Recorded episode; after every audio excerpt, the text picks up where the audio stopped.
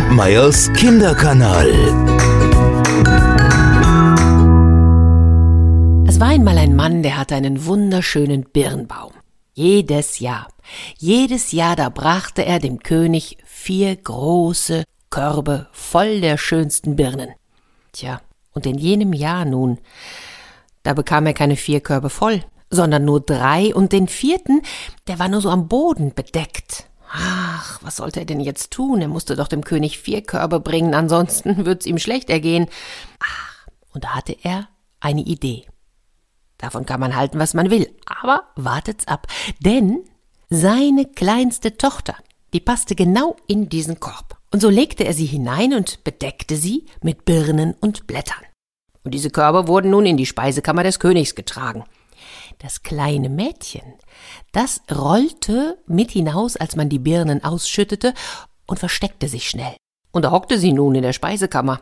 Und weil sie nichts anderes vorfand, knabberte sie an den Birnen.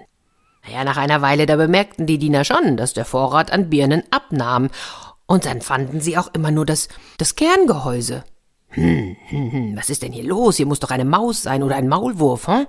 Irgendjemand knabbert die Birnen an. Da müssen wir doch einmal gründlich nachschauen. Und als sie zwischen den Strohmatten und den ganzen Krügen und ähnlichem schauten da, da entdeckten sie das kleine Mädchen. Hey, was machst du denn hier? Komm mit uns, hm? Du kannst in der Küche helfen. Der König braucht immer Leute. Und so nannten sie das kleine Mädchen Piccola Pera.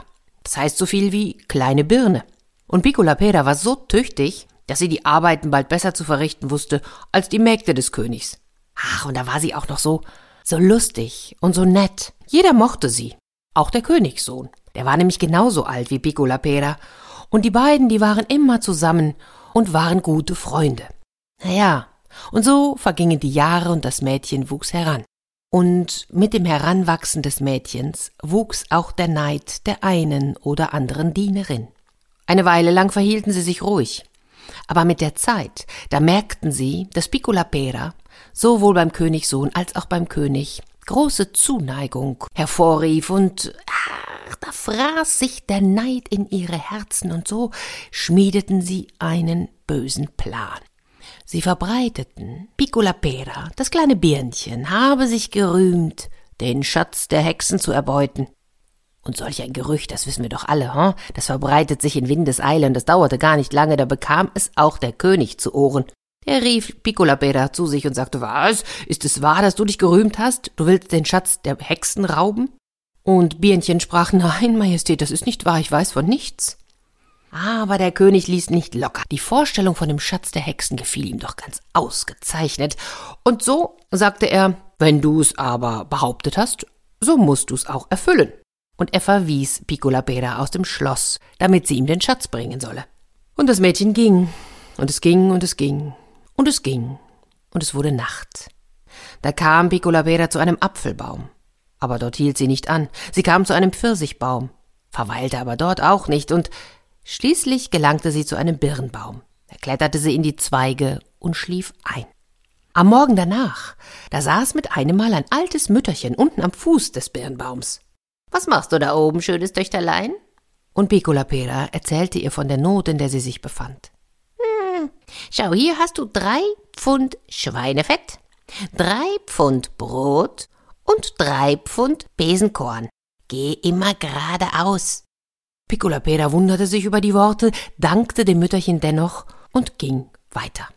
Da kam sie an eine Stelle, an der sich ein Backofen befand. Vor diesem Backofen standen drei Frauen, die rissen sich die Haare aus, um den Backofen damit zu fegen. Da gab Piccola Pera ihnen das Besenkorn und mit diesem fegten sie den Backofen aus und ließen sie vorbeiziehen. Und Piccola Pera wanderte weiter, immer weiter und weiter, bis sie an eine Stelle kam, wo drei große Hunde lagen, die fletschten mit den Zähnen, bellten und fielen die Leute an. Piccola Pera warf ihnen die drei Pfund Brot hin, und da ließen sie sie ungehindert ziehen. Und nach langem Wandern kamen sie an einen Fluss. Der Fluss, der hatte rotes Wasser, das sah aus wie Blut, und sie wusste nicht, wie sie hinüberkommen sollte. Zum Glück hatte das Mütterchen ihr vorher noch ins Ohr geflüstert, sie solle rufen Wässerlein, schönes Wässerlein, würd ich nicht so in Eile sein, tränk ich gewiss von dir ein Schüsselein. Und tatsächlich, auf diese Worte hin zog sich das Wasser zurück und ließ sie durchgehen. Und auf der anderen Seite des Flusses, da sah Piccolapeda einen der schönsten und größten Paläste der Welt.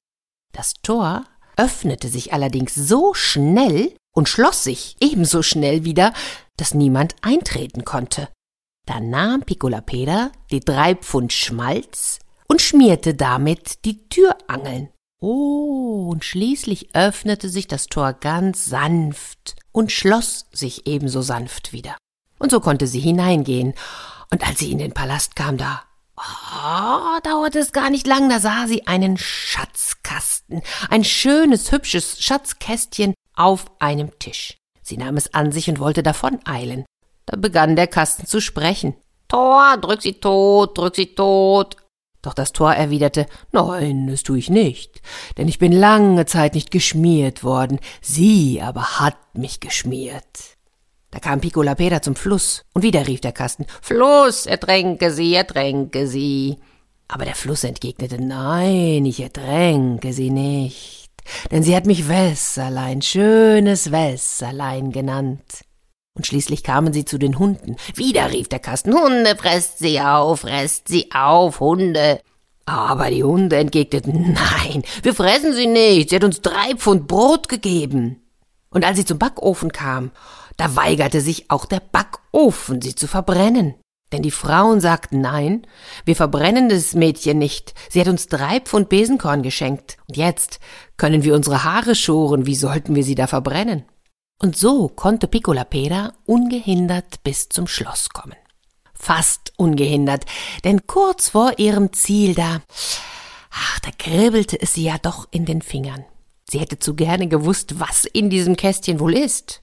Da dachte sie, ja, jetzt bin ich ja schon fast da, ich kann ja vielleicht mal einen kleinen Blick hineinwerfen. Und so öffnete sie das Kästchen nur einen Spalt breit, und zack öffnete sich der ganze Kasten und im Nu entwich ein Huhn mit einem goldenen Küken. Und die beiden, die trippelten so schnell davon, dass man sie nicht einholen konnte. Piccolapeda rannte hinterher. Sie kam zum Apfelbaum, aber da fand sie sie nicht. Sie kam zum Pfirsichbaum und fand sie ebenfalls nicht. Doch da unter dem Birnbaum, da saß das alte Mütterchen mit einer Gerte in der Hand und hütete die Henne und das goldene Küken. Husch, husch, machte sie, und die Henne mit dem Goldküglein schlüpfte wieder in den Kasten. Und als Piccolapeda auf dem Heimweg war, da kam mir schon der Königssohn entgegen. Wenn mein Vater dich fragt, was du als Belohnung haben möchtest, dann sage bitte, du möchtest die Kiste mit Kohlen haben, die im Keller steht. Auf der Schwelle des Palastes, ja, da standen schon die Mägde, der König, der ganze Hofstaat, und die warteten auf Piccolapeda, denn es hatte sich schon herumgesprochen, dass sie zurückkäme. Da überreichte diese dem König die Henne und das Goldküglein. Ach, was für ein Schatz. Verlange, was du willst, ich werde es dir geben, sagte der König. Dann gib mir doch die Kohlenkiste, die im Keller steht. Und so brachten sie ihr die Kohlenkiste, sie öffnete sie, und wisst ihr, was da heraussprang? Niemand Geringeres als der Königssohn, der hatte sich darin versteckt. Ja, und da willigte der König ein, dass Piccolapeda seinen Sohn heiratete. Und ich glaube, es war ein rauschendes Fest. Also ich gehe mal fest davon aus. Und ihr wisst, wie es ist, nicht wahr? Wenn sie nicht gestorben sind, dann leben sie noch heute irgendwo und haben wahrscheinlich unendlich viele Birnbäume in ihrem Palastgarten stehen. Kampmeyers Kinderkanal.